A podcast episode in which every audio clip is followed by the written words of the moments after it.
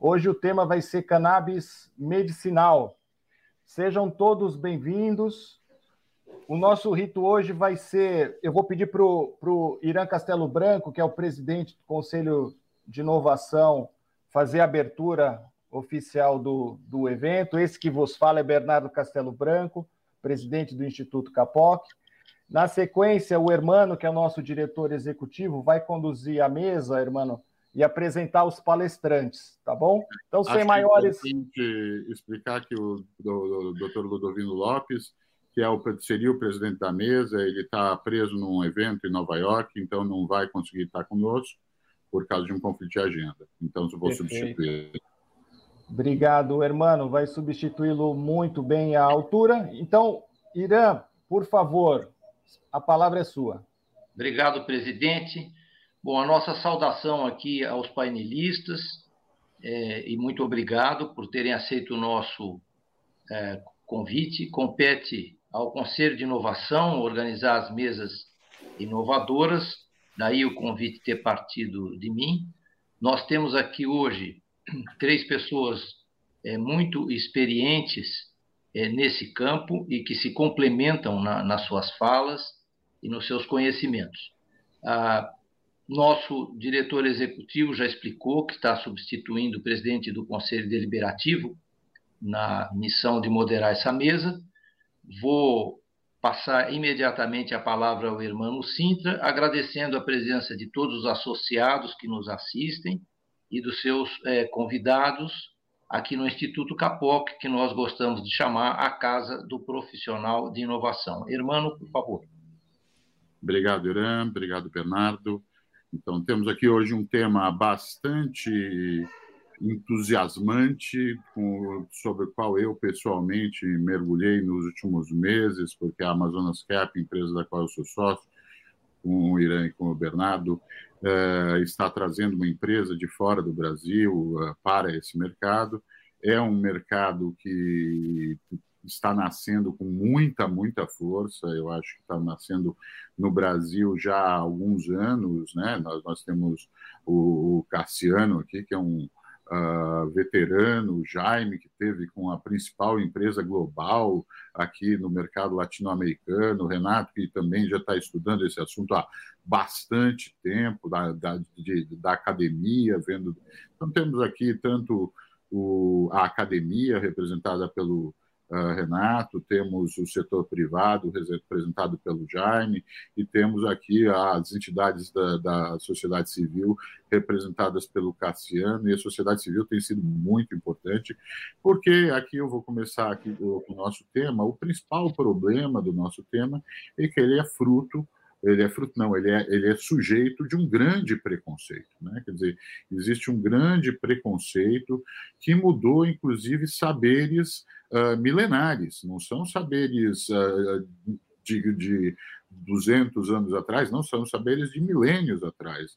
A cannabis sativa era uh, entendida como remédio desde o Egito antigo. Então, aqui a gente tem uma recuperação de um saber milenar dentro de uma nova uh, experiência do mundo já industrializado, moderno, mas que nos últimos 70 anos, desde a década de 50, uh, fez uma releitura do que acontece com os, os entorpecentes, os psicotrópicos, esquecendo que eles foram, durante muito tempo, remédios e que eles não são só uh, o produto do tráfico.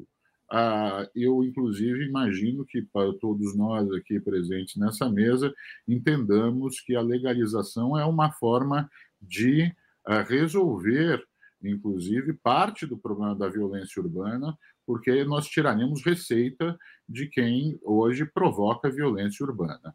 Acho que vamos ter uma mesa bastante interessante aqui.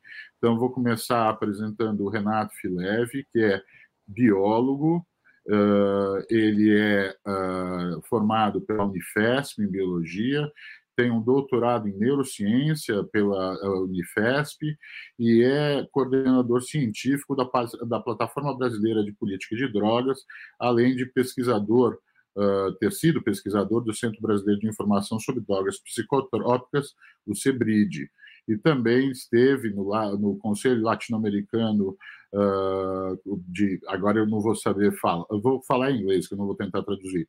No Latin American Research Network in Drug Addiction, La, La Merda, e uh, tem muito conhecimento aqui sobre a ciência do assunto, onde a gente começa, porque a gente acha que fundamentalmente aqui nas nossas mesas inovadoras, para trazer um conteúdo mais uh, fundamentado, a gente procura sempre trazer alguém que representa a inovação da forma mais pura. Então, vamos dar aqui a palavra ao Renato.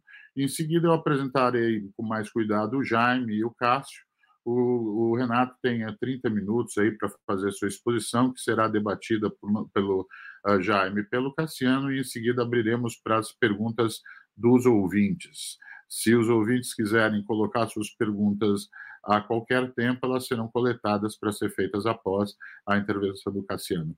Renato, por favor. Olá, é, bom dia, obrigado, hermano, obrigado, Irã, pelo convite, ao Instituto Capoc, é, ao Jaime e ao Cassiano, que hoje estão aqui comigo, para falar sobre a temática da inovação em relação a cannabis e as suas potencialidades né, para uso terapêutico. Então, como o irmão introduziu o assunto, né, é, essa experiência milenar, né, e, e essa, esse uso, ele se manteve em detrimento da proibição, e esse conhecimento ele veio sendo perpetuado, sobretudo por pessoas que é, permaneceram na marginalidade né, ao longo desses 70 anos. Então, é, não é de hoje né, que a cannabis ela é um medicamento, inclusive é, manipulado, formulado né, por grandes indústrias como Sharp Dome, é, Merck, é, Lilly é, e outras né, que, que produziam diferentes apresentações farmacêuticas contendo canabinoides e para diversas indicações. Né? E é, a pesquisa em si, ela avançou é, a partir de um de dois marcos, né, na verdade. O primeiro marco na pesquisa com canabinoides, né, na, na ciência que é, é, demonstrou interesse da ciência biomédica e da medicina é, foi a partir da pesquisa do israelense professor Rafael Meshulam, da Universidade Hebraica de Jerusalém, quando ele isolou os dois principais né, princípios ativos da cannabis, dois fitocannabinoides, né, que é, hoje são bastante discutidos, né, que é o THC, delta 9 tetrahidrocannabinol, e o CBD, o canabidiol. Esses componentes eles foram extraídos, né, de um de um preparado, de um rachixe que foi pego com a polícia, e ele é, trabalhou, né, isolou esses componentes, isso no início da década de 60, em 63 e 64. E com isso, então, é, houve um aumento do interesse né, na ciência sobre esses compostos e suas propriedades, né? Manejo farmacológico, tentar entender como ele interagia com o organismo humano. E foi então, né, que essas pesquisas elas permaneceram é, é, em ascensão até a década de 70, quando há uma reordenação do campo político, sobretudo um interesse é, dos Estados Unidos, né, do Richard Nixon, de é, combater ainda mais a, a, a, a, regulação né, de determinadas substâncias como a cannabis. E imprimindo, então, é, iniciando né, com, com mais afinco a política de proibição e a guerra às drogas. Né? essa é, é, essa reordenação política, né, fez com que o desinteresse pela cannabis, sobretudo é, pela falta de investimento, né, e esse é um ponto que eu vou voltar a tocar um pouco mais adiante, é que é, faz com que as pesquisas com os canabinoides eles é, é sejam é, reduzidas né, um, quase ao ponto anterior ao isolamento dos fitocannabinoides e é, esse interesse ele vai ser retomado também a partir das pesquisas do professor Rafael Mechulan, já 30 anos depois, na década de 90, quando ele encontra um endocannabinoide né, no, no tecido humano e, e esse endocannabinoide né, ele batiza de anandamida,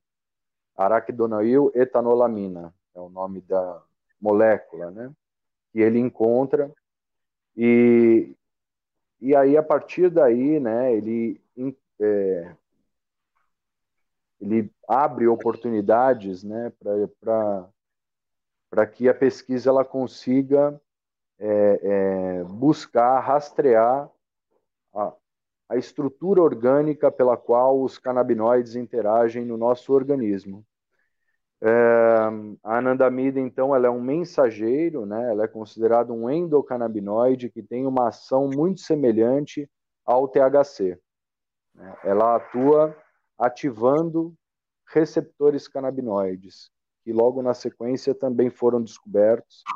Né? Nessa mesma época, foram descobertos nos Estados Unidos pela professora Ellen Hollett. E essa, essa descoberta, ela propiciou né, a, a, a, identificação de um novo sistema, né, que foi o sistema endocannabinoide.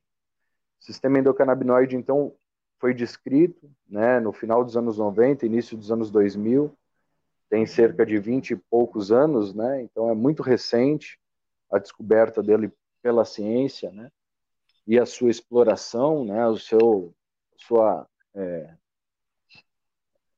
seu reconhecimento do, do, da, da, interação com o organismo, seu papel funcional, tudo isso foi descoberto nos últimos 20 anos. E é, é através desse sistema endocannabinoide, né, que é composto pelos endocannabinoides, a anandamida, e posteriormente foi descrito o 2-araquidonoilglicerol, ou 2-AG, é, eles interagem, então, com receptores canabinoides, e posteriormente, hoje a gente já sabe que não apenas com esses receptores, mas com uma outra, tanta gama de outros receptores, como receptores vaniloides, é, é, outros de potencial transiente, receptores nucleares, é, ou de outras famílias de mediação lipídica, né? Então é, é, um, é um sistema que ele está intrincado, né? No organismo humano, desempenhando uma série de funções fisiológicas e é a partir deste sistema que os canabinoides interagem, né, os fitocannabinoides da planta, eles interagem, proporcionando seus efeitos. Então, é, tendo em vista né, que essa descoberta ela propiciou, então, um, um despertar do interesse da ciência biomédica né, há cerca de 20 anos é, sobre essas propriedades, né, a gente avançou no sentido de reconhecer uma prática que vem sendo feita pela humanidade há mais de 12 mil anos, né, que é a utilização destes canabinoides. Então, a ciência ela conseguiu e hoje consegue né, trazer dentro da sua leitura, da sua perspectiva, né, da sua episteme, essa, esse conhecimento milenar, né, tradicional. E aí nós estávamos aqui eh, previamente conversando né, a respeito da reinclusão né, da cannabis na farmacopeia brasileira como sendo um reconhecimento né, dessas propriedades e dessa potencialidade, não apenas dos canabinoides, mas dos outros componentes que é, é, estão presentes na planta. Né? Enfim, que eu acho que é, valeria a pena aqui destacar, né, é, também são a, a, a, os outros componentes, né? Então, acho que é, a, a, cannabis em si é uma, um, são uma série de plantas, né, com fenótipos, com perfis diferentes, que fazem parte de um mesmo gênero, né, cannabis. E essas plantas de diferentes tipos, de diferentes variedades, elas apresentam diferentes perfis de canabinoides e de outros compostos, como os terpenos, né, que, que apresentam óleos essenciais, que, é, é, que, que, são os componentes dos óleos essenciais, dão aroma, a fragrância da planta, e que também atuam modulando os efeitos dos canabinoides. Então, nós temos grupos de plantas é, que apresentam perfis diferentes de canabinoides e perfis diferentes de terpenos. E isso permite a gente reconhecer é, é, é possibilidades né, múltiplas ali de diferentes variedades da planta, inclusive de plantas híbridas, né, que fazem a, a, a trazem um pouco de cada uma dessas é, é, variações genéticas, né? Então, é, é, essa diversidade de plantas, né, e diversidade de potenciais de extração de um fitocomplexo, por exemplo, né, que traz uma comitiva de moléculas. É, então, nós temos aí mais de uma centena de fitocannabinoides, né, com mais de uma centena de terpenos também presentes na planta, e todos eles em diferentes proporções, isso podendo é, é, gerar um efeito conjunto, né, que por hora ele vai atuar neste sistema endocannabinoide, né, que são os mensageiros, os receptores e as enzimas, né, que produzem e que degradam esses mensageiros, de uma forma única. Né? Cada indivíduo ele tem dentro de si esse sistema endocannabinoide expresso de maneira personalizada e é, a interação com é, é, esses, esses fitocomplexos, né, oriundos de diferentes variedades da cannabis, eles é, podem se desdobrar em diferentes efeitos, em efeitos distintos para cada indivíduo.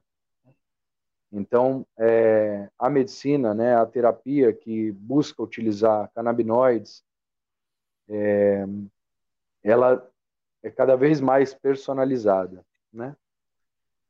E é, então assim, né, o, a, a, o avanço da pesquisa ele se deu a partir da descoberta do sistema endocannabinoide, né? Hoje a gente já sabe que esse sistema é amplo, está em diferentes tecidos, órgãos e sistemas do organismo humano, né? No tecido locomotor muscular esquelético, cardiocirculatório, ósseo, no adiposo, no hepático, no pancreático, no reprodutor, no excretor, é, no tecido nervoso central e periférico, né, no sistema nervoso central e periférico, é, na pele.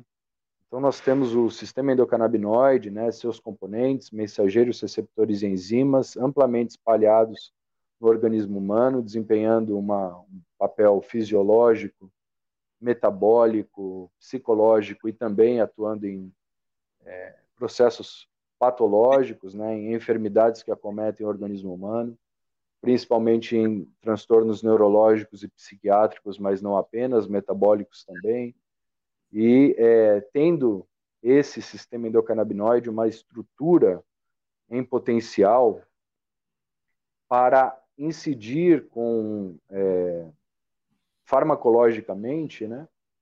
seja com é, compostos é, isolados, seja com fitocomplexos, né, com uma ampla gama de compostos, lembrando que cada pessoa reage de uma maneira, então é possível que, que existam pessoas que se beneficiem de ambas as formas, né, é, é, proporcionando efeitos terapêuticos. E que são esses efeitos terapêuticos, né? Hoje nós temos aí um nível de evidência terapêutica para a utilização de canabinoides, é, é, e aí é, é, vale a pena dar um passo atrás e explicar um pouco né, como funciona é, o processo de, de é, registro ou de regulação de um fármaco à base de cannabis hoje no Brasil. Né?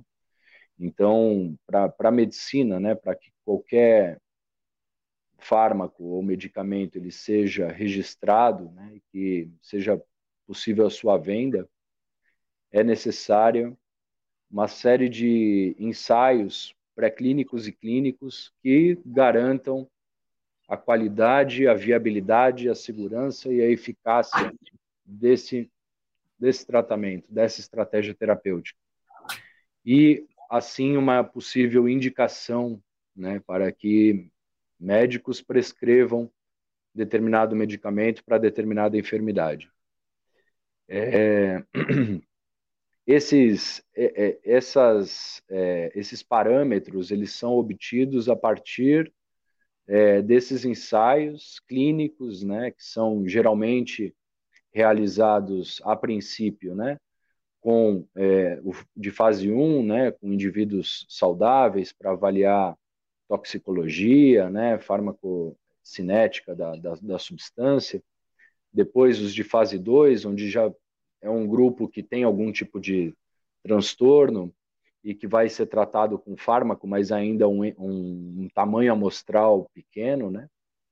E o de fase 3, onde você faz essa essa comparação né, do, da, da substância de escolha ou com uma, um placebo, né, uma, um veículo que é utilizado para é, produzir a substância, ou então é, com a, a, a, substância de referência, né, utilizada para tratar esse transtorno. E aí é comparado esses grupos, né, e aí geralmente em um, um, um tamanho amostral muito maior, geralmente em mais de um centro de pesquisa, né, em diferentes centros, e esse estudo ele costuma ser duplo cego, né, ou nem o pesquisador nem o, o, o, participante sabe qual é o fármaco que ele está tomando ou placebo.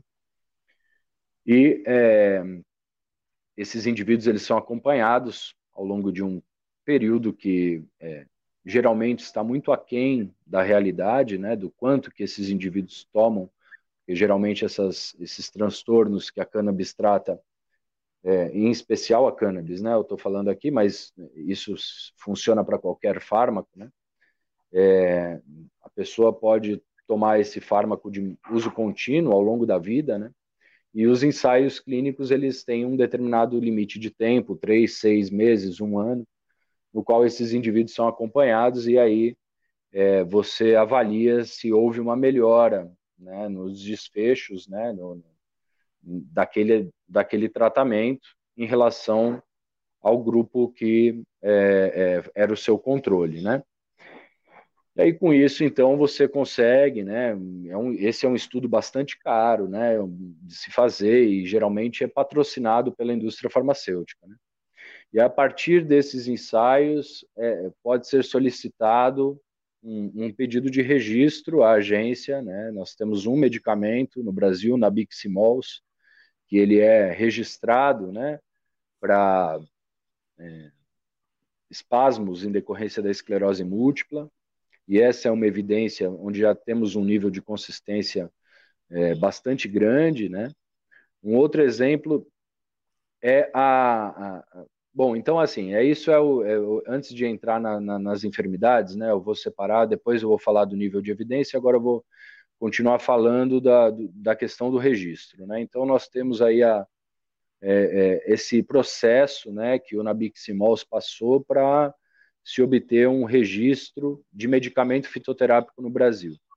Uma outra forma de, de registrar medicamentos oriundos de plantas, né, são os produtos tradicionais fitoterápicos, e esse, a cannabis, ela não pode ser inserida. É, é, isso é, depende de uma de um, de um ponto sensível, né, que é inclusive a inclusão é, e o reconhecimento do seu uso tradicional a partir da inclusão na farmacopeia brasileira. É, e o resgate, lógico, né, de pesquisas antropológicas, etnográficas, que podem atestar que há mais de 100 anos se faz uso tradicional por, por comunidades tradicionais é, aqui no Brasil. Né? Mas, é, por conta da, da, da, da regulação internacional é, e a proibição, a cannabis ela não pode e a, e a, falta, na verdade, de uma regulação do Ministério da Saúde, né, é, em relação ao tema, a cannabis ela não pode ser inserida né, como um produto tradicional fitoterápico. Foi aí que veio, então, em 2019, a RDC 327, que é, criou uma nova modalidade dentro da, da, regulação de fitoterápicos, que é, são os produtos à base de cannabis. Né? E esse produto à base de cannabis, ela é uma regulação no qual a Anvisa ela permite uma notificação, é, é, que é um processo muito menos é, custoso né, do que o registro, visto que a notificação ela exige apenas o controle de qualidade, né, o padrão farmacêutico de rotulagem, enfim, né, de GMP no processo de produção, mas não exige os ensaios clínicos que comprovem e atestam a segurança e eficácia desses fármacos. Em contrapartida, ele exige,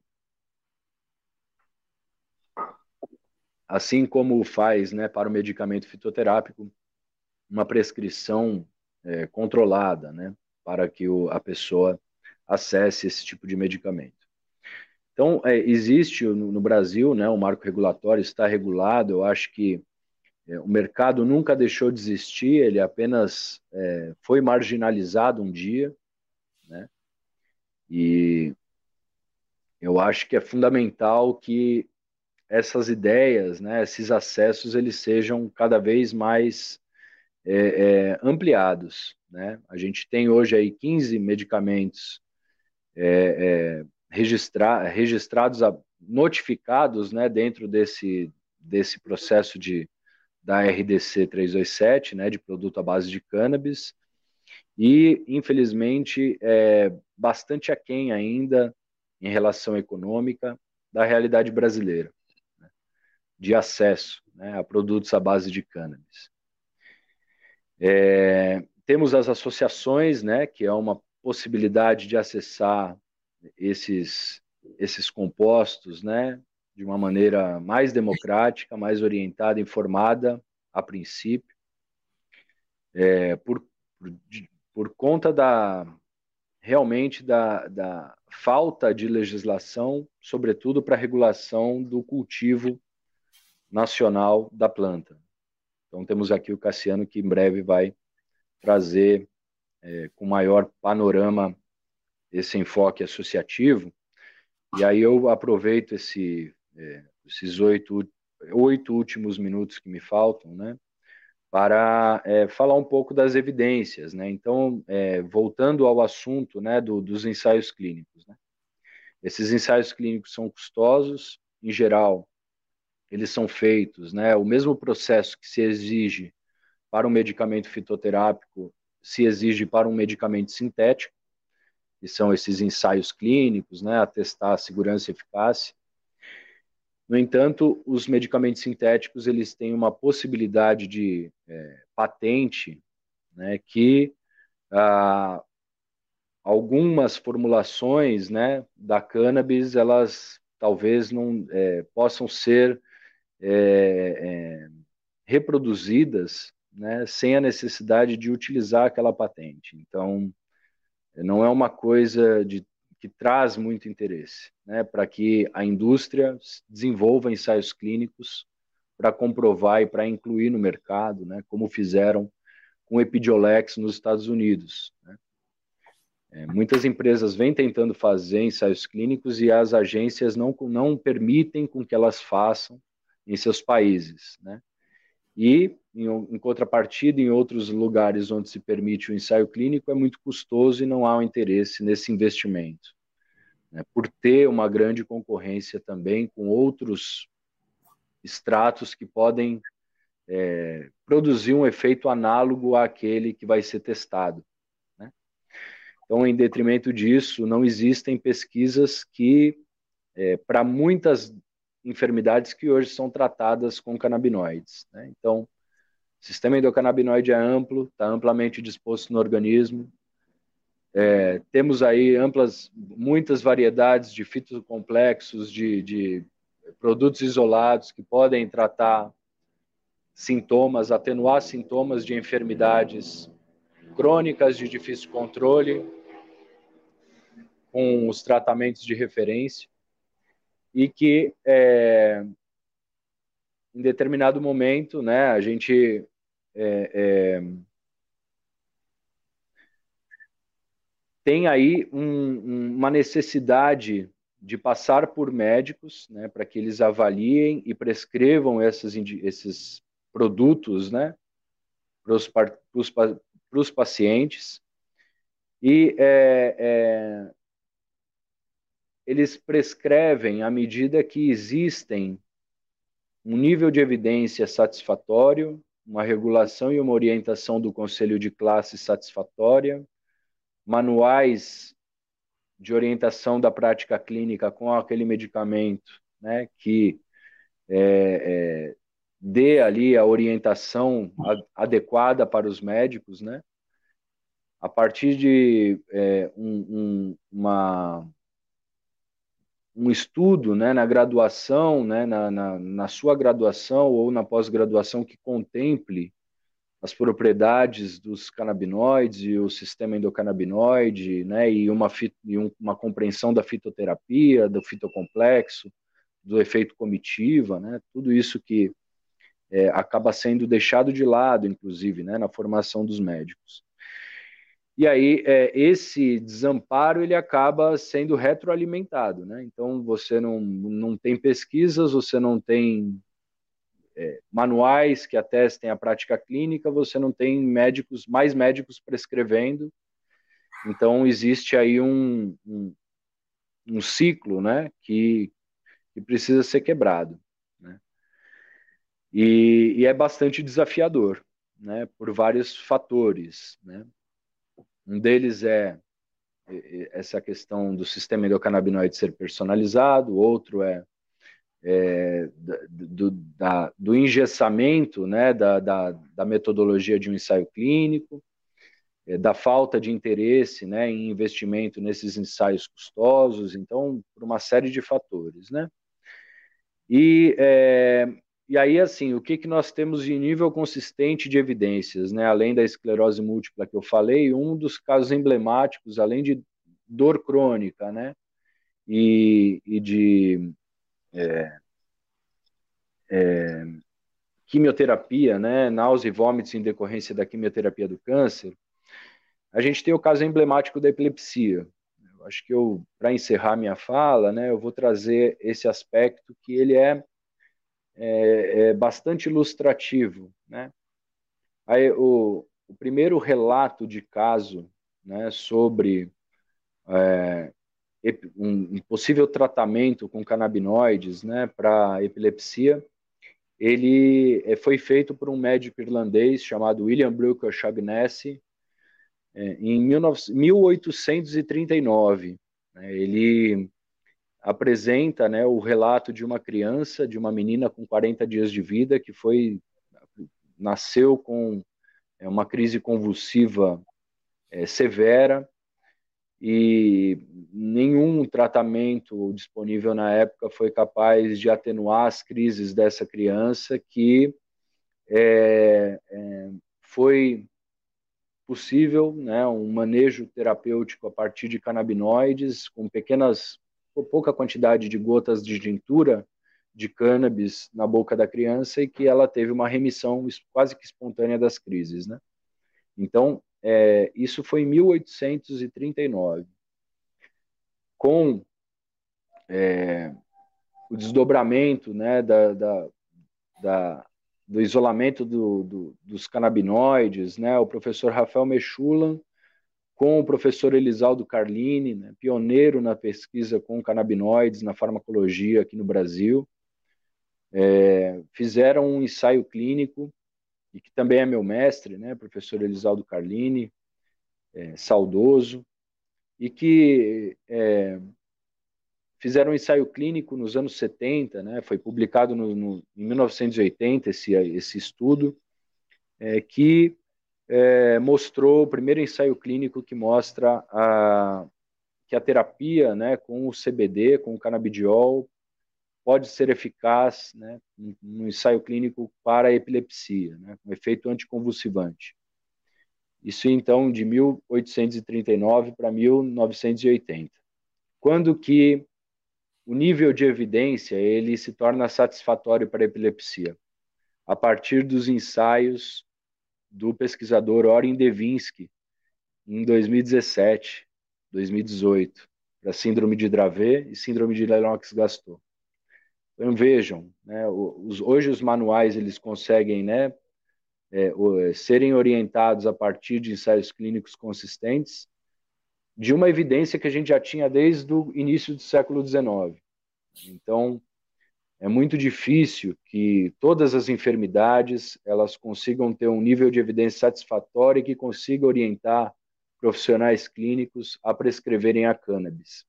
Talvez o produto tradicional fitoterápico, as farmácias vivas, as associações, os processos autônomos, eles criem oportunidades para a gente refletir né, como que é feito o manejo né, e como que é o protagonismo do indivíduo que faz o uso da cannabis. Para finalizar, eu gostaria de fazer uma publicamente um pedido de desculpa a companheiras, né, que eu me é, é, comprometi publicamente a nunca mais participar de uma mesa apenas com homens, e hoje eu estou participando, então eu peço desculpa às minhas companheiras por mais diversidade nos assuntos canábicos e não canábicos, e que também é, nós possamos ouvir a, as populações que mais sofrem né, por essa política, porque para quem é branco e está numa classe social e econômica com menos vulnerabilidade, a cannabis está regulada, mas para quem é pobre, negro, periférico, a cannabis ainda é um motivo de guerra. Né? Então, eu não poderia deixar de terminar de falar sobre o assunto sem destacar esses pontos que são sensíveis e necessários de debate e aprofundamento em qualquer espaço. Então, agradeço novamente a oportunidade e espero não ter ultrapassado muito meu tempo de fala. Obrigado. De forma alguma, Renato, você acho que foi quase perfeito aqui nos 30 minutos. Uh, eu quero que, após as, as, desculpas do Renato, fazer as nossas no Instituto Capoc. Nós tentamos, sim, trazer sempre mesas que uh, tenham uh, pelo menos mais de um gênero e também mais de uma etnia mas infelizmente hoje a gente não conseguiu. Várias das nossas, fizemos uma muito boa, inclusive, onde a gente conseguiu trabalhar essas duas questões sobre blockchain, mas hoje não deu. Então, uh, eu queria rapidamente fazer algumas colocações para passar a palavra para o Jaime. Jaime, a gente viu aqui a densidade da ciência, né? A ciência densa e o Renato deu uma longa demonstração dessa, dessa uh, densidade, mas com também a outra propriedade característica da ciência, que é a sua consecutividade, né, o seu encadeamento lógico, que foi muito bacana a gente ver. Mas temos a questão do mercado, Jaime. Né? Então, tem um mercado aí que nasce a partir de toda essa uh, história das ciências, descobertas de científicas, né? todos esses tempos que o Renato muito bem colocou, né, entre 1839 e agora, entre a descoberta do sistema cannabinoide e agora, entre as primeiras descobertas de Israel e agora, quer dizer, os tempos da ciência são outros, né? E nós temos os tempos do mercado. Eu queria te, te perguntar sobre o mercado, também queria te colocar a questão do preço, que eu sei que é uma questão que a gente vai ter que conversar com o Cassiano também, né? A gente sabe que uma das grandes questões é a questão do custo desse remédio, né? A gente teve o primeiro dos 15 remédios uh, que estão autorizados pela Anvisa, descritos pelo Renato, chegando às farmácias aí por um valor de R$ 2.500 cada unidade, que é certamente proibitivo para a maior parte dos brasileiros. E por último, Jaime, eu acho que uh, aí desde a tua uh, caminhada, né, uh, com a com a Canopy, a gente tem a questão dos ensaios clínicos também, que eu acho que era muito interessante colocar. O Jaime Ozzi é vice-presidente e diretor do e sócio do grupo Onyx-Can, é um grupo bastante ativo.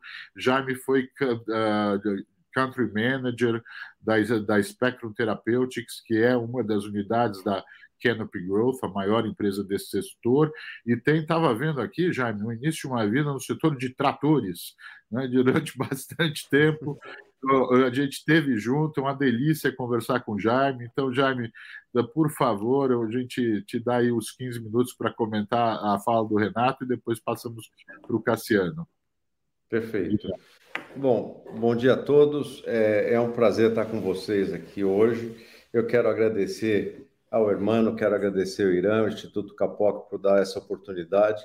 Quero já parabenizar o Renato, já é a segunda vez que nós estamos juntos essa semana. Eu tive a oportunidade de ver uma palestra dele na Cannabis Fair que está acontecendo no Center Norte essa semana. E, e Renato, você nos deu todo o panorama para a gente poder avançar um pouco mais e deixar com que a nossa audiência conheça um pouco mais esse mercado. É, eu queria começar colocando alguns pontos de observação na questão regulatória. O Renato já tocou nesse assunto, mas nós tivemos lá, é, desde 2015, é facultado aos pacientes brasileiros ter acesso, através de prescrição médica, a produtos de cannabis ou cannabis.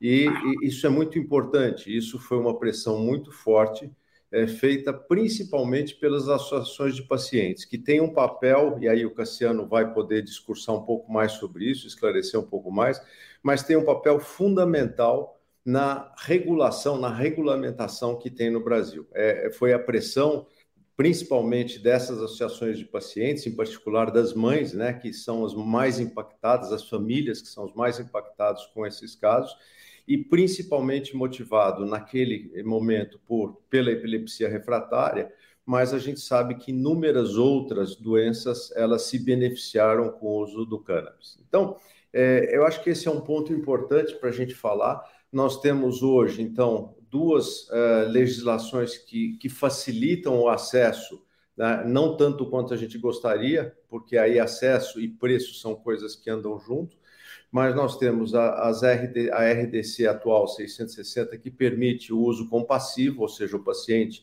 pode pedir ao seu médico, desde que ele conheça a prescrição, e esse é um dos grandes desafios. Tá? Nós temos um número ainda muito pequeno de médicos prescritores no Brasil.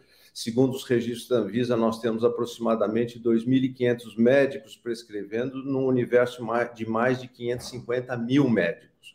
Então, uma das estratégias que a nossa empresa tem, é, um dos pilares dela é a educação médica continuada, com vários cursos, inclusive uma pós-graduação certificada, aonde o médico pode se capacitar e, e efetivamente poder prescrever com segurança. Mas nós temos outra legislação que o Renato já mencionou, a 327, que permite é, acesso dos produtos é, nas farmácias é uma legislação que ela foi promulgada em 2019 e entrou em vigor em 2020. É, ela tem uma série de limitações, né, que inclusive serão revistas provavelmente até o final do ano desse ano.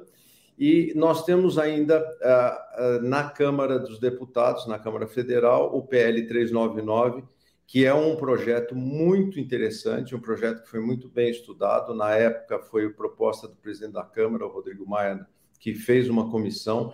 Essa comissão viajou vários países, pesquisou a fundo e é um projeto que eu considero um projeto que colocaria o Brasil numa situação muito de vanguarda.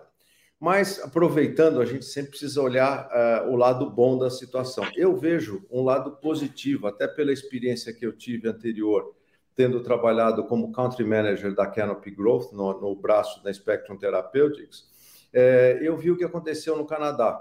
Né? O Canadá tem ali, uh, o, cannabis medicinal liberado desde 2001, ou seja, fazem 22 anos, praticamente 21 anos que ele está liberado, e em 2018 foi liberado o uso adulto.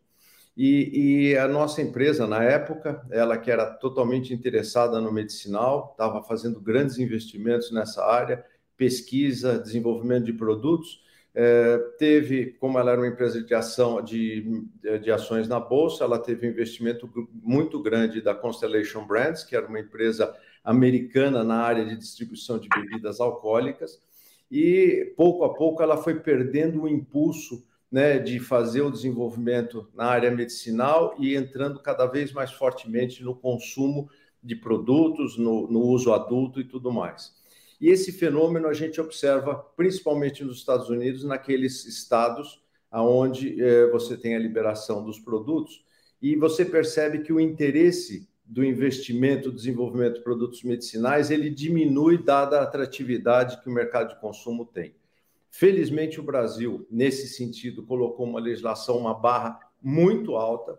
É, eu diria que é a legislação mais exigente do mundo para que você consiga ter os produtos autorizados, como já foi falado pela RDC 327. Mas isso tem um ponto positivo. É, o ponto positivo é que nós provavelmente vamos consolidar o mercado de, mercado de cannabis medicinal no Brasil de uma forma muito diferente Tá? E se essa nossa uh, legislação ela conseguir evoluir, porque ela ainda hoje ela deixa algumas lacunas importantes, como por exemplo as vias de acesso, eu tenho certeza que o Brasil em pouco tempo vai se tornar a referência mundial do uso do cannabis medicinal, inclusive atraindo investimentos, envolvendo universidades, envolvendo associações, e o principal objetivo que nós temos, sem dúvida nenhuma, é dar acesso. É, nós fizemos um estudo para a própria empresa baseado na refratariedade de 40 doenças que poderiam ser, é, é, vamos dizer, a condição de vida do paciente poderia ser melhorada de uma forma relevante. E nós chegamos a um target de mercado, mercado, um addressable market nesse sentido, de mais de 43 milhões de pessoas que poderiam se beneficiar.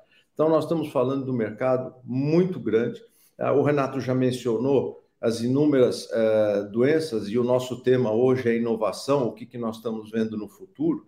Então, se até então a gente olhava muito bem a questão do, do uso para a epilepsia, nós estamos hoje percebendo que o uso de cannabis, até por estudos observacionais, ele se estende a diversas outras indicações, como, por exemplo, Alzheimer, Parkinson, autismo, uh, síndromes diversas, principalmente nas doenças autoimunes, como psoríase e doença de Crohn, que é aquela doença do intestino instável. Então, o que eu quero dizer é o seguinte: nós estamos simplesmente começando um, um, um novo mercado, né, que ele tem indicações muito grandes. E, e como uh, a gente sabe, o espírito do tempo, é, ele nos traz algumas coisas muito interessantes. Eu acho que o mundo já uh, mais recentemente vem buscando e através de meios que vocês bem conhecem, como a própria internet, vem buscando formas de tratamento não tradicionais. As pessoas não estão satisfeitas com os tratamentos alopáticos, elas querem é, provavelmente uma forma de tratamento mais, é, vamos dizer, mais integral do como ser humano, como de fato nós somos, né? Nós não somos uma doença, nós somos um ser humano saudável e integral. Então, essa busca, é, ela coincide muito bem com o uso da cannabis. É, a cannabis ela permite é, muitas vezes não a cura da doença, mas a melhora na condição do paciente, a melhora na qualidade de vida. E isso está muito integrado com outras ações que também são necessárias, como a nutrição, como a, a, a, o uso dos esportes, a atividade física. Então, eu acredito que nós estamos vivendo hoje uh, um grande desafio, que é integrar o nosso novo modo de vida né, na busca de uma qualidade de vida onde a cannabis se encaixa muito bem. Nós vivemos esses últimos dois ou três anos com essa questão da pandemia, tá? Um, uma crescente síndrome de ansiedade, de insônia, e nós temos observado que o uso psiquiátrico né, da, da cannabis nesse sentido tem sido muito positivo, praticamente sem efeitos colaterais. Né? Os medicamentos tradicionais eles são sempre muito restritivos, não pela, pelo, pelo resultado em si, mas pelos efeitos que eles causam. Então, eu queria trazer um outro tema que eu acho que é importante, que é, o Renato tocou e eu acho que ele, ele é fundamental, e, nós temos um grande dilema, que é um pouquinho endereçando a sua pergunta, irmão.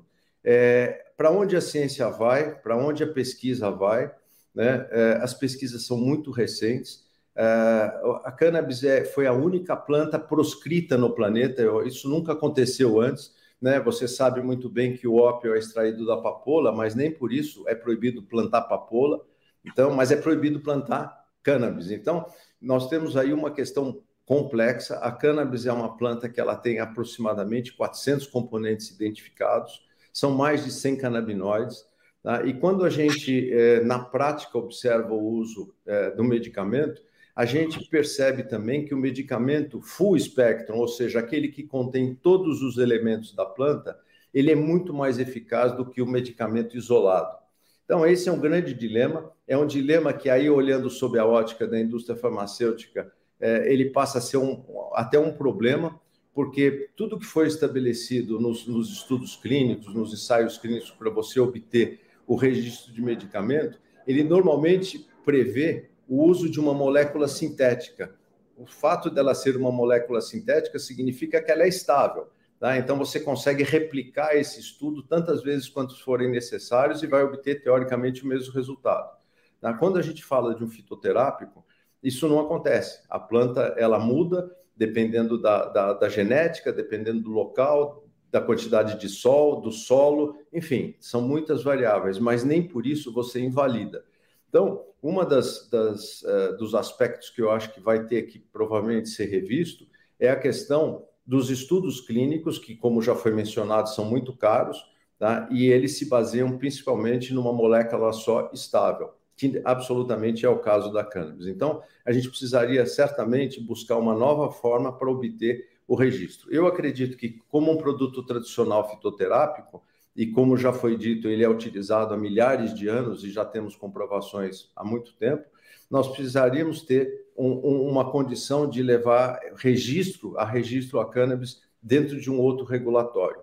No entanto, o emaranhado de leis, e aí é o emaranhado literalmente controlado pela, pela ONU, é, ele precisa ser modificado. Para você ter uma ideia, até hoje nos Estados Unidos, que é o grande centro de pesquisa que poderia estar investindo e desenvolvendo novas pesquisas, novos usos, a cannabis é considerado Schedule One, ou seja, uma planta que não serve para nada, ela é proscrita e não pode, inclusive, é, o sistema financeiro americano cria, do ponto de vista federal, dificuldades para que você tenha negócios ligados ao cannabis. Então, só para encerrar, é, é, é essa a, a nossa grande dificuldade hoje para poder avançar, mas eu não tenho dúvidas, né, por tudo que a gente está vendo, que o uso da cannabis em diversas indicações ele já está se consagrando, é uma questão agora da gente conseguir adaptar estudos e um regulatório que seja coerente. Muito obrigado. Muito bacana, Jaime, excelentes pontos. A gente tem aqui uma série, uma, uma boa entrega aqui para o Cassiano, com, que vem aqui com o nosso uh, o motor do mercado, né? Que o Cassiano tem uma associação de consumidores e os mercados nascem né, do consumo. Uh, eu vi aqui várias coisas que eu acho que, te, que me estimulam a te colocar na conversa, Cassiano, com a questão do cultivo, né? Que eu sei que uh, hoje a Abraça Esperança é uma das poucas uh, que podem, como o Jário acabou de lembrar tão bem, né, cultivar essa única planta mundialmente proscrita. Né? O Jário lembrou da papoula, eu lembrei da folha de coca, embora a cocaína seja certamente mais danosa para o corpo humano, para as mucosas tal. A planta de coca nunca foi proscrita de planta ser plantada, né? E a, os, lá nos, nos nos Pampas você usa o mate de coca uh, ah, para viver, basicamente. Né? Então, quer dizer, nunca saiu dos hábitos milenares ou centenários ali nos Pampas, né? não são talvez milenares. E também eu queria que você contasse, já que a gente já bateu um bom papo, né, Cassiano, todas as dificuldades que, que foram criadas uh, pelos órgãos regulamentadores para fazer o que a Abraça Esperança tem como o seu grande uh, objetivo, que é prover acesso, né? prover acesso a esse medicamento que tem uh, modificado vidas uh, de maneira bastante importante. O Cassiano Gomes, ele é o diretor, fundador, diretor executivo da Abraça Esperança, também é proprietário da Comply, Comply Solutions, que tem desenvolvido aí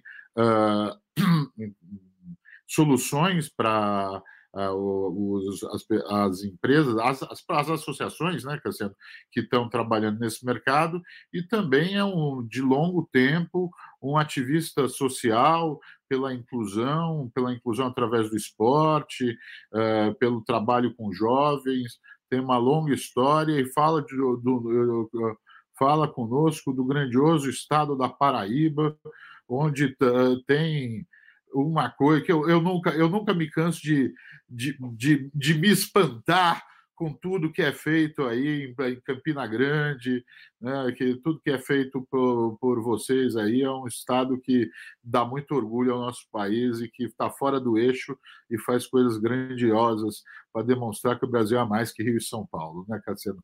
Por favor, 15 minutos aí, é, Cassiano, para a gente depois voltar todos no debate com o nosso público. Eu estimulo a todos a fazerem perguntas. O chat está aberto aqui para as perguntas. Cassiano, por favor. Precisa abrir o áudio. É, boa, boa, tarde ou bom dia, né? Ou boa noite para quem está vendo, né? É, Hermano, obrigado pelo convite, Irã, Renato, é, Jaime, Instituto Capote, fico, fico grato de compartilhar esse momento é, tão importante, né? Que é o debate sobre ciência, né? Sobre pesquisa, é, algo que nos foi é, impedido. A Abrace, ela teve é, um impedimento de continuar as 27 pesquisas que estávamos é, realizando. Algumas já estavam na sua fase de finalização, vão ser feitos é, os relatórios finais, mas é, não estamos mais aceitando pesquisas, participar de pesquisas, é, até que a Anvisa permita. E deixo, deixo também aqui já é, uma, uma, uma, propaganda né, que da Anvisa, que a gente conseguiu é, que a Anvisa fizesse um, um webinar. Né, nós provocamos é, que a Anvisa pudesse sentar com a gente para dizer né, como é que a gente vai é, equalizar é, é, é, as pesquisas, o registro de medicamento da associação. Por quê? É, a Abrace ela foi autorizada pela Justiça a, a, parte do cultivo, mas a Justiça determinou que a parte de laboratório ela seja regulamentada e de registro pela Anvisa. Então a Anvisa está obrigada a não só é, regulamentar, não só autorizar, mas também facilitar. Na, dito isso na, mão, na boca do, na, no texto, né, na decisão da, do desembargador da, do TRF4 é, na, na, sua última decisão. Desculpa, TRF5 em, em Recife.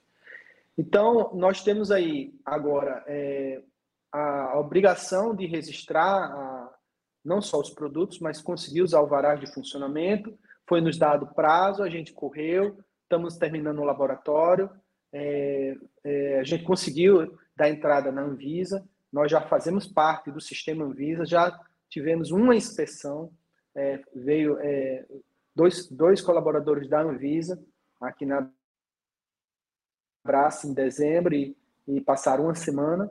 É, eles voltaram com outra visão, né? isso é muito bom, porque é, a visão que, que se tem da Abrace é bem aquém do que realmente ela é, e isso é, não é muito normal, porque o Brasil é um país muito grande, as pessoas é, não conhecem, né? nem todos os, a, todos os estados, que dirá todas as, as iniciativas. Então, a iniciativa da Abrace, ela por mais que ela seja bem, é, tenha certa fama, mas nossa fama é de que nós fazemos no quintal da minha casa, né? E na minha cozinha. E, então, é, a Anvisa ela vai provocar, vai ser realizado esse webinar agora, dia, dia 16 de maio, a partir das 15 horas, né, um seminário virtual né, sobre pesquisas clínicas em cannabis medicinal. É, é, a gente tem que estar nesse evento para que a gente possa fazer as indagações. É, é já está bem, tá bem claro que é, já, já existe pesquisas no Brasil não oficiais, é, que, realizada por universidades que têm sua autonomia, mas que, é, para obter o objeto do estudo, elas não têm, é, têm a facilidade. Então, as associações, e aí onde é que talvez o terceiro setor é, facilite bastante, não só para a regulamentação da 399, não só para pesquisa, mas como também para o acesso. Então, é nossa, eu acredito que no nosso estatuto isso é uma uma, uma, uma realidade, a gente tem é, isso como uma premissa para que a gente possa ampliar né, o, a, a, não só a pesquisa, e a gente fomentar o uso da cannabis, né, na, na, no caso da forma medicinal. Mas nós esbarramos numa barreira, que é a barreira da é, burocracia, né, da dificuldade, como Jaime falou, né, a dificuldade que, que é para que a gente consiga chegar lá. É, tem sido uma maratona, é, tem sido muito difícil, mas a gente ainda não desistiu e eu acredito que a gente não vai desistir. É, por mais que eles é, imponham algumas normas, a gente vai tentar é, cumprir em parte. Isso já está bem claro, né? já que a 3, 327 ela é tão restritiva, ela impede alguns produtos nossos, ela impede que a gente continue fornecendo para, é, é, digamos, para o uso animal, ela impede que a gente possa pro, é, produzir pomadas, que é um dos produtos que a Brás tem. Então, a nossa esperança é que na próxima, na próxima eleição é, a gente altere é, é, o governo, né, que venha um governo que prometa que não vai vetar o nosso, o nosso projeto de lei, e aí sim eu acredito que o Brasil vai dar um avanço. É, a Anvisa ela vai precisar é, é facilitar para que as associações tenham acesso. Eu acredito que a Anvisa vai precisar facilitar a pesquisa, né, é, colocando a cannabis como fitofármaco, né, é, e, e, também fitoterápico, já que existe uma essa briga né, do, do que realmente a cannabis é, ela vai ter que tomar uma decisão.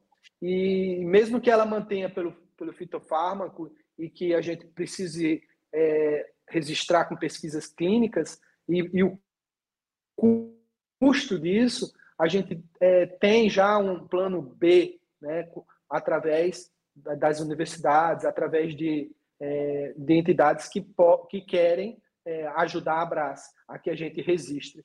E aí aquela história, né? é, quando é feito pela primeira vez, aí abre-se aquela porta. Então, eu, eu me sinto nesse dever da gente estar tá ali desbravando as portas e desbravando os caminhos para que a gente possa facilitar para que outros venham. Eu sei que hoje são 15 medicamentos hoje registrados no Brasil que praticamente é, não, não vão chegar é, na, aqui em João Pessoa ou ali na, na, na, na Lagoa ou no bairro de Mangabeira. A gente sabe que não vai chegar no interior, na cidade de Casageiras, não sabe que não vai chegar na farmácia de, de seu Arnaldo. Então, o que a gente é, almeja é uma regulamentação mais social, e aí as associações ganharam seu espaço, e isso é um fato único no mundo. Né? Eu esperava e espero ainda que o Brasil se torne é, um modelo para os outros países. A Argentina já permitiu que as associações é, é, tenham uma autorização, através de decreto. Então, a gente já vê a Argentina caminhando por esse caminho, porque é uma forma de acesso social, não discriminando as outras formas. O, o autocultivo é muito importante, é, a, a, as empresas elas também têm que estar junto, porque é uma demanda infinita, como dizia nossa querida Margarete, Margarete é, Brito, lá da, da PEP. A demanda infinita, a gente não dá conta. Então, é isso que a gente é, hoje está focado. A Brasser, ela é, teve que parar as pesquisas, como eu disse, eram pesquisas importantes, pesquisas inclusive em ratos, né, já testando é, receptores de Covid, através da professora Micheline, é, da, da, que é professora convidada aqui da UFPB, e tivemos pesquisas com Alzheimer, é, através do, do, professor, do, do professor Ney, é, do Rio Grande do Sul, que também é, tiveram é, que, que, que, não continuar. Então, é, é, é, um, é uma pena né, que a pesquisa, a ciência, de, um, de uns tempos para cá, é, ela vem sofrendo é, bastante. Eu me sinto né, um atingido, assim como eu sei que muitos professores, muitas universidades, né? Eu acredito que Renato também já se sinta assim. É, a gente é, já era difícil, né? e agora ficou pior. Mas é isso. É, é, todo mal traz um bem. Né? Esse mal está trazendo a união, esse mal está trazendo é, uma esperança de que após esse momento negro que nós estamos vivendo, a gente acredita que vai vir aquele, aquele o sol, né? O sol sempre nasce, né? Graças à, natureza. Então a gente acredita, eu acredito que próximo ano é, a gente, se Deus quiser, a gente vai é, renascer. E aí eu, a Anvisa vai ter que dar o passo dela, né? O Ministério da Agricultura que está muito ausente, né? Que não foi provocado ainda por nenhuma ação judicial, né? É, também vai ter que se provocar porque os registros das sementes que a gente tem tentado também não tem sido viável, é, os registros dos cultivares também não tem sido viável, né? tudo isso devido à proibição. Então, a gente fica realmente em mãos atadas. Né? E o acesso, que eu acredito ser a, é, a parte é, ainda né, é permitida, ela acaba sendo é, uso medicinal sem, é, sem o estudo, sem a pesquisa. Né? E, e a Brás poderia estar sendo hoje um, um, né, um, um navio né, de, de, de, pesquisas, né, já que a gente atende praticamente quase todas as síndromes, todas as, as, as condições hoje é, a tem um ou dois pacientes. Então, a gente tem pacientes de esclerose, esclerose amiotrópica, a gente tem pacientes de é, é, doenças raras, né? temos bastante é, pacientes de Alzheimer, que eu acredito seja a segunda é, maior turma.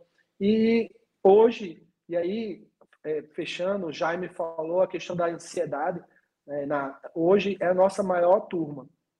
Né? A Prace tem mais de 4 mil pacientes com descrição de ansiedade, né, ou condições né, que, que a ansiedade provocou, é, tipo psoríase, é, é, entre outras doenças que são provocadas, né, e, e autoimunes, inclusive, que são provocadas devido à, à ansiedade. E, e a gente tem, é, tem que estudar. Né? Tem, poderíamos sair ter um, estudos é, randômicos, estudos é, é, apenas de, de é, avaliação. Poderíamos ter é, desenvolvimento de soluções, desenvolvimento de alternativas, como eu já disse, a gente não tem só o óleo, né? A gente tem o óleo, a gente tem a pomada, a gente tem o spray, a gente pode ter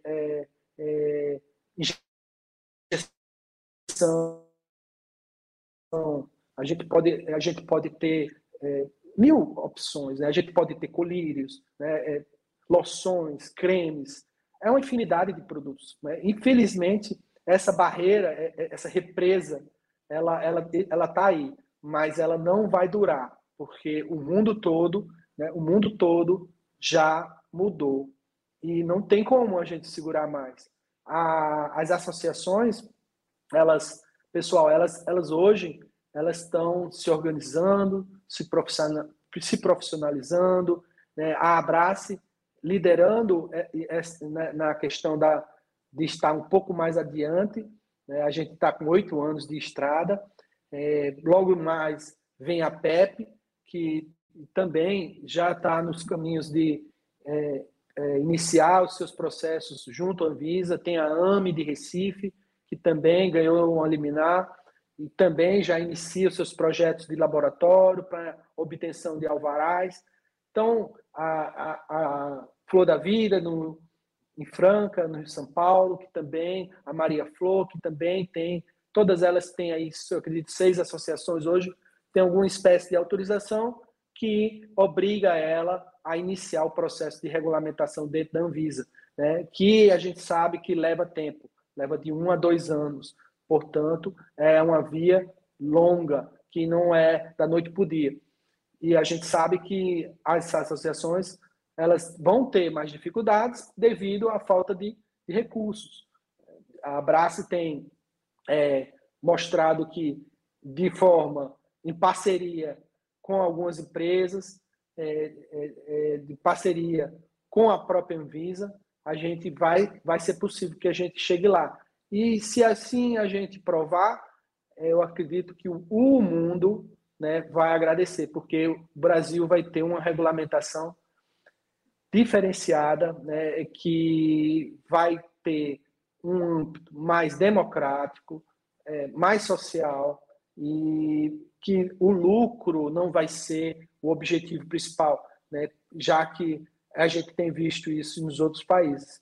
É, eu sempre, desde que eu comecei a entrar nessa luta, junto com as mães, eu sempre tive esse, esse cuidado de colocar a vida na frente da causa. Né? Então, a gente está nisso por causa que as pessoas precisam, por causa que minha mãe precisou, por causa da filha da, Cidinha, por causa da filha da Margarete, por causa da filha da Catiele, por causa da... e aí isso se multiplicou. Né? Então hoje é, na abraço são 30 mil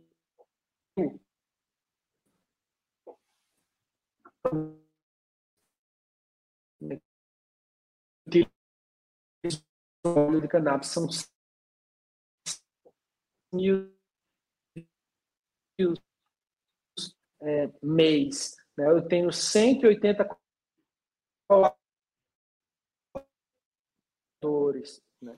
E, então, a dificuldade, e a gente precisa, né, já que a gente está fazendo algo que o Estado deveria fazer, né, é, irmão, né, querido Jaime, já que o Estado poderia estar tá fazendo, né, a gente deveria estar recebendo agora um incentivo, deveria, como disse o fundador da Anvisa lá, né, a Abraço deveria receber um prêmio, né, e não uma, é, impedimento, né, não uma, uma tapa na cara, uma porta fechada. Então, é difícil, né, mas a gente não vai desistir. Seguimos em frente, né, e a união, e aí eu fico grato a vocês por estar incentivando a gente estar aqui, né, essa união de empresas, de associações, é, de instituto de pesquisa. É assim que a gente vai conseguir vencer essa luta. Obrigado, pessoal. A gente que agradece, Cassiano, excelente. Temos vários fãs aqui, o Sandro Posa, que fala que está com a da Associação Alternativa, que está ao lado na batalha, a Rocio Quiroga, que também uh, é da Associação de Medicina Alternativa de Apoio ao Cannabis Medicinal, que está aqui aplaudindo a tua batalha. A gente também, eu sei que o Jaime já até conversando sobre você, né, Jaime? O Jaime uh, já veio aqui, rapaz. Ah, ele me contou. Tá mudo, Jaime? Eu conheço o Cassiano, nossa, tivemos juntos. É, tive até na época uma vontade muito grande da gente conseguir, né, Cassiano, juntar esforços aí. Na verdade, as dificuldades do setor, como o Cassiano disse, só nos une, né? É, todas essas barreiras e a, inclusive as internacionais que elas passaram a ser uma desculpa verdadeira para que as coisas não aconteçam. A OMS já há, há mais de dois anos atrás admitiu que o CBD não tem nenhuma restrição, é um produto que deveria estar sendo vendido livremente, sem, sem nenhum problema. São mais de 100 países hoje plantando o cânhamo, o hemp, sem restrição nenhuma. Quer dizer, nesse sentido, nós, nós infelizmente não estamos avançando. Né? É, a gente precisaria muito, é uma economia importante que se cria, e como o Cassiano bem mencionou, uh, o foco tem, tem que ser o indivíduo, aquele que precisa. Né? O foco tem que ser o paciente que não tem um tratamento que atenda às suas necessidades. Então, se a gente pensar nisso, as outras barreiras necessariamente acabam caindo. É, a gente tinha, na verdade, uma pergunta do Lucas de Oliveira Garcia, que era exatamente nesse sentido, né? quer dizer, a integração e o relacionamento entre a indústria e as associações. Né? Acho que ele já existe de alguma forma, mas possivelmente uh, seria interessante que ele crescesse, né, Cassiano? É, então, o que a gente percebe é que né, a questão do conflito de interesse é, ele, ele tem que ser é, realmente combatido. É, o que a gente tem visto são é, empresas que realmente estão no mercado na, produ na produção de equipamentos né, de laboratório, né, ou seja, são muito é, importantes, incentivando, né, a, não só as, as associações, como as empresas. Então, empresas de insumo, empresas de, é, é, de testes, como a, a, empresas de análises. Né? Então, é, é, isso que a gente tem visto. Né? É, empresas que são importantes para a cadeia é, de produção chegarem junto né? e disserem assim, é, vamos fazer vocês terem um produto bom. Né? Não é algo que é, é uma competição, né? não existe o conflito de interesse. Existe aí, sim, parcerias, né? parcerias idôneas e de grande valor, né? que vão fazer com que a, não só as associações, mas as empresas tenham a mesma, é, o mesmo, a mesma chance. Né? Uh, pessoal, o, o, o que a gente tem que colocar, eu acho que de maneira clara, é que existe aqui um mercado novo, né? E mercado novo, os competidores têm que se juntar para fazer esse mercado né, florescer. Uh, acho que eu, eu queria fazer uma pergunta aqui para o Jaime, uh, e é uma pergunta que é um pouco uma brincadeira, Jaime. Eu acho que eu até fiz esse comentário quando a gente esteve junto, né? Que é a questão do seguinte: falamos de, de ensaios clínicos. Eu acho que foi muito, muito elucidador o teu comentário de, de que os ensaios clínicos estão uh, todos eles pensados e montados para produtos sintéticos, né, e não para produtos fitoterápicos. E também tem uma questão que é o seguinte: se a gente fez, se com a, a medida da 327, você colocou o, o, o produto no mercado, cara, se a gente entende lá o que são os ensaios clínicos de fase 1, 2, 3 e a 4, né, que agora o pessoal, até por causa das vacinas de Covid, uh, até o público em geral começou a, a entender o que, que são esses ensaios. Uh, uma, uma pessoa que foi diretor da Anvisa fez uma brincadeira comigo, dizendo: olha, a gente já está fazendo ensaio 4 a gente está fazendo ensaio de público geral. Qual o sentido de voltar lá atrás com os ensaios clínicos de fase 1, 2 e 3? Né? Eu acho que até o Renato se juntou aqui com a gente. É, é uma pergunta que ele também pode comentar. Né? Mas, Jairo, e como é que faz? Se a gente já está com um monte de gente usando na rua, precisa de, de ensaio clínico 1, fase 1, fase 2, fase 3? É, foi, foi exatamente é, esse o meu comentário, porque, sob a ótica tradicional da indústria farmacêutica, né? É, o, o, ensaio para cannabis não faz sentido. Fase 1 e fase 2 é para garantir segurança. Né? Segurança do quê? Nós sabemos que não existe um caso, um caso de óbito com cannabis no mundo. Tá? E, e não é por acaso. Né? O Renato, aliás, explicou muito bem na palestra que fez essa semana. Tá? Nós não temos neuroreceptores é, canabinoides no bulbo cerebral. Essa é a razão que você não tem uma parada cardiorrespiratória com cannabis, totalmente diferente dos opioides, que é justamente o que mata a overdose de opioide, é o fato de você é, ter receptores na base cerebral, no bulbo cerebral, que leva então à morte. Então, o, o, que eu quero dizer, você tem toda a razão. Estudos clínicos, fase 1 e fase 2 para cannabis, é algo que está superado pela própria prática, pela própria condição de uso que já existe há milênios. Né? Então, esse é um ponto. Segundo ponto, né, que eu coloquei, eu acho que é algo que merece ser, ser revisto, é, você não consegue, dado o grande número de moléculas né, que você tem no cannabis full spectrum, tá, você fazer um estudo clínico que seja viável. Né, porque você não consegue controlar todas as moléculas, sabendo, inclusive, que elas são de origem de uma planta, ou seja, elas são instáveis, elas mudam de acordo com os fatores que eu mencionei. Então, é, irmão, não há dúvida que a gente tem que rever isso. Tá? E quando eu falo da inclusão como produtos tradicionais de fitoterapia, e aí eu quero até estender um comentário, vocês são de um núcleo de inovação, o Brasil é o único país do mundo que tem quatro biomas. Tá? A nossa fitoterapia é a mais rica do planeta e a gente pouquíssimo uso faz disso. Né? O mundo está pedindo novas formas de tratamento. O Cassiano certamente concorda comigo que eu, eu, eu sei a paixão que ele tem pelas plantas, entendeu? Nós estamos perdendo tempo.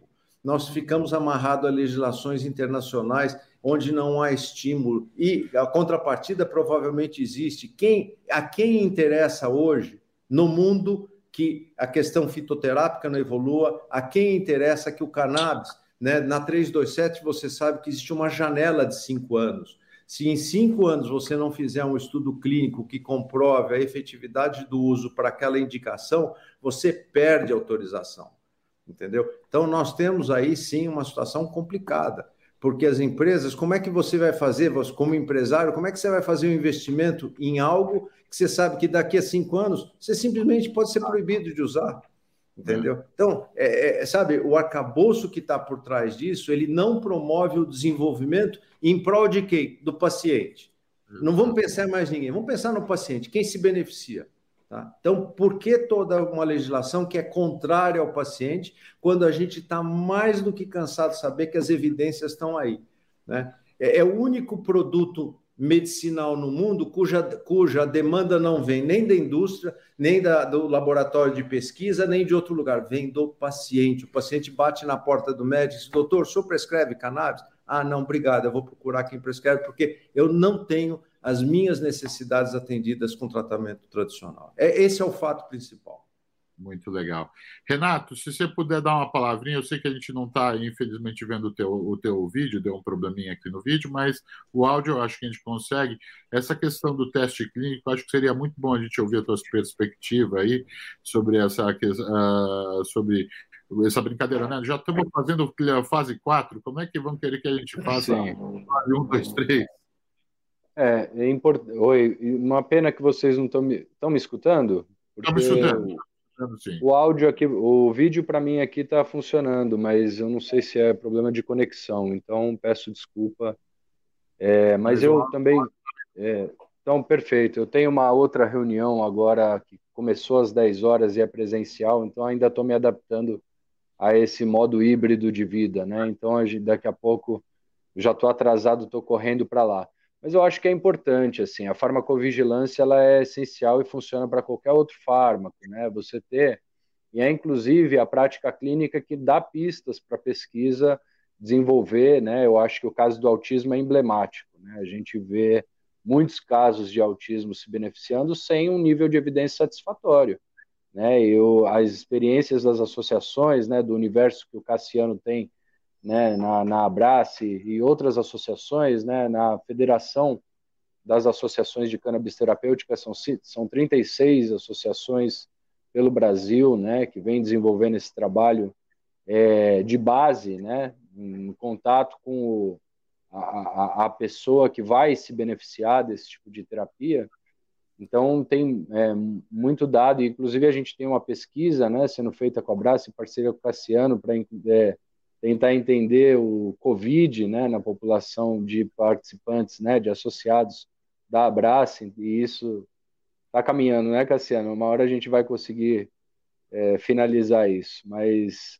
É, e, e, e a, uma das iniciativas né, que eu participo é a Canapse, que eu não posso deixar de falar, né, que é uma associação de cultivo para fins de pesquisa né, na cidade do Maricá, do Rio de Janeiro junto com diversos pesquisadores da área jurídica, né, Ricardo Nemer, é, pesquisadores da área da ciência biomédica, João Menezes, Cecília Dim Pereira, da área da engenharia agronômica, a Ingrid Trancoso, é, o Denis é, Zolt e outros pesquisadores e interessados né, em trabalhar. Nós temos parcerias com diversas associações, de, é, empresas e, e universidades, né, por todo o Brasil, interessados em facilitar e catalisar pesquisas é, com canabinoides, né, e outros é, é,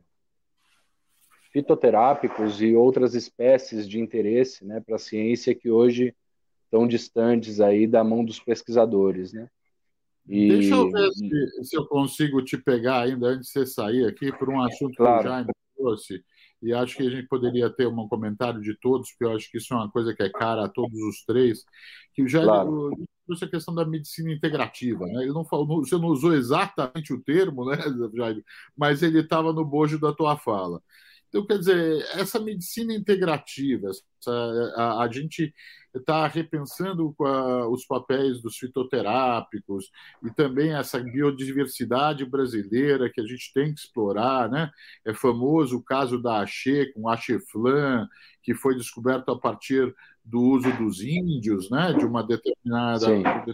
produto, a riqueza do nosso da nossa dos caiçaras, né? Dos caiçaras. Como é que você vê essa questão hoje a partir da tua pesquisa e de todas as pesquisas que vocês estão vendo? Como é, daí eu queria ver se você, como eu sei que você está pressionado pelo tempo, Renato, uh, se puder fazer esse comentário, depois a gente ouve o Cassiano e por último o Jaime aqui, daí a gente faz uma, umas comentários finais.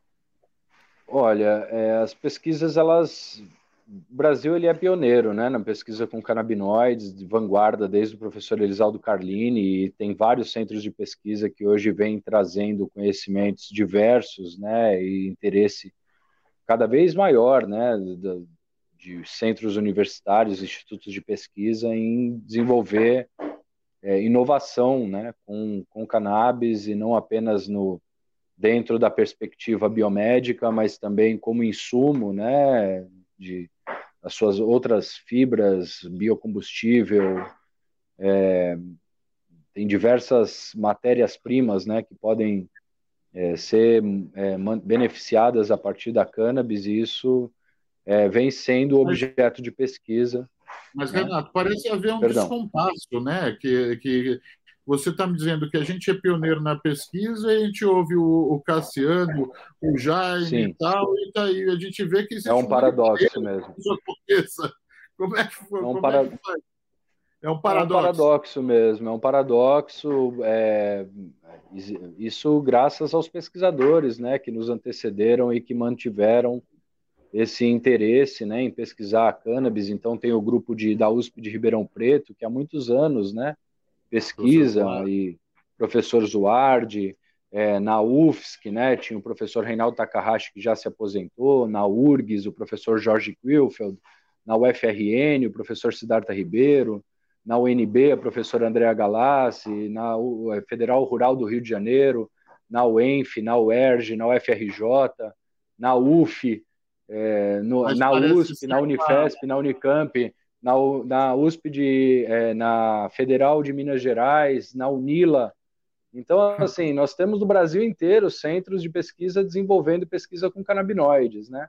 Isso mesmo em detrimento das dificuldades e dos, dos embargos que é, é, são é, sempre obtidos a partir de uma regulação que não permite o cultivo nacional, né? Foi por, por conta disso que a gente reconheceu a importância da, do trabalho associativo, não apenas para o fim terapêutico, mas para fim de pesquisa, e fundamos então a Canapse, que é essa associação que pretende então é, é, catalisar esses muitos projetos que ficam represados por conta ou da burocracia, da inviabilidade econômica ou legal ou de autorizações, né, para obter os insumos para importar, e é, oferecer a esses pesquisadores é, essas necessidades para que a pesquisa seja concretizada.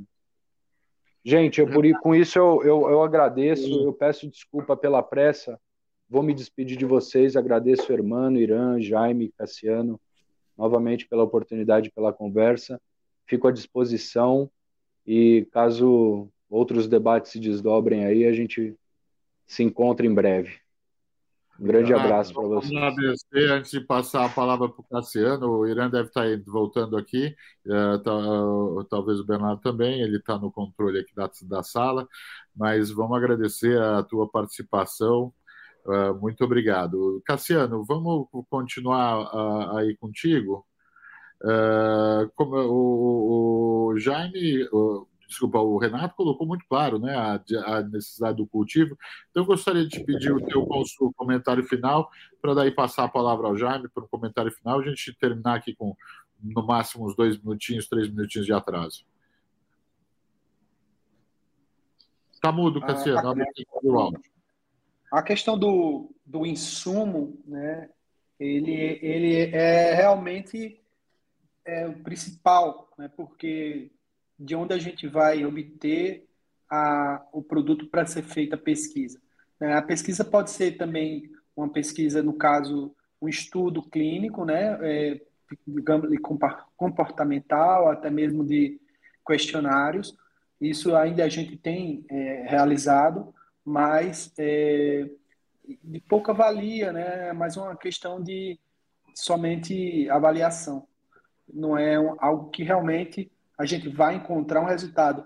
Eu posso, eu, na minha opinião né, pessoal, eu acho que a gente não pode estar tá colocando é, um, um paciente com epilepsia no estudo randômico, né? A gente também, no caso de autismo também, então é, é, tem sido muito difícil para a gente.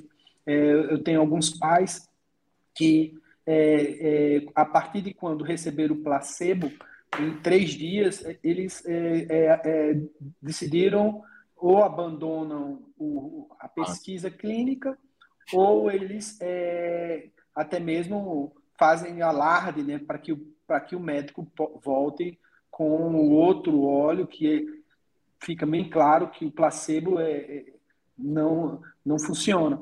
Então, é um, é um crime que a gente está querendo fazer. É, eu acho que o, todo esse assunto se resolveria né, se a gente voltasse ao uso histórico né, e se a gente fosse ver desde quando a cannabis é utilizada na, na, na, na, na farmacopeia. Em 1854 já existia medicamentos nas farmácias. Então, o que a gente está tentando fazer é somente trazer aquilo que estava no passado, que foi abandonado, foi proibido, né, foi impedido, mas que hoje a gente sabe que é feito o, uso, né, seja legal ilegal, a cannabis está aí para ficar. Né, nós temos aqui nossa missão aqui na Terra, vamos deixar esse legado, que eu acredito que seja é, a, a, melhor, a das melhores missões que, que a gente pode ser é, lutar pelo próximo e é, continuar a luta, porque é, é, nessa luta, nessa batalha que a gente se anima e, é, e parte para cima. Nada fácil tem o mesmo gosto. Né? É isso aí. Então, fica, fica marcado para que a gente possa é, debater, debater com a Anvisa, agora dia 12 de maio, né, debater novamente aqui. E é, isso, é assim que a gente vai chegar em algum lugar. Né? As associações estão se organizando, tem uma federação saindo, tem outras federações que também podem ser, surgir, outras associações, de associações. Então, é, esse é o caminho, o caminho de é, se profissionalizar, se unir e usar as ferramentas que a gente tem da justiça para que a gente possa abrir os caminhos. Muito bom. Jaime, teus comentários finais, antes da gente. Obrigado, pessoal. É, eu, eu vou um pouco na linha também do, do que o Cassiano falou. Eu, eu acho que, como já disse, os parâmetros estabelecidos pela indústria farmacêutica tradicional não atendem à, evolução do setor de cannabis.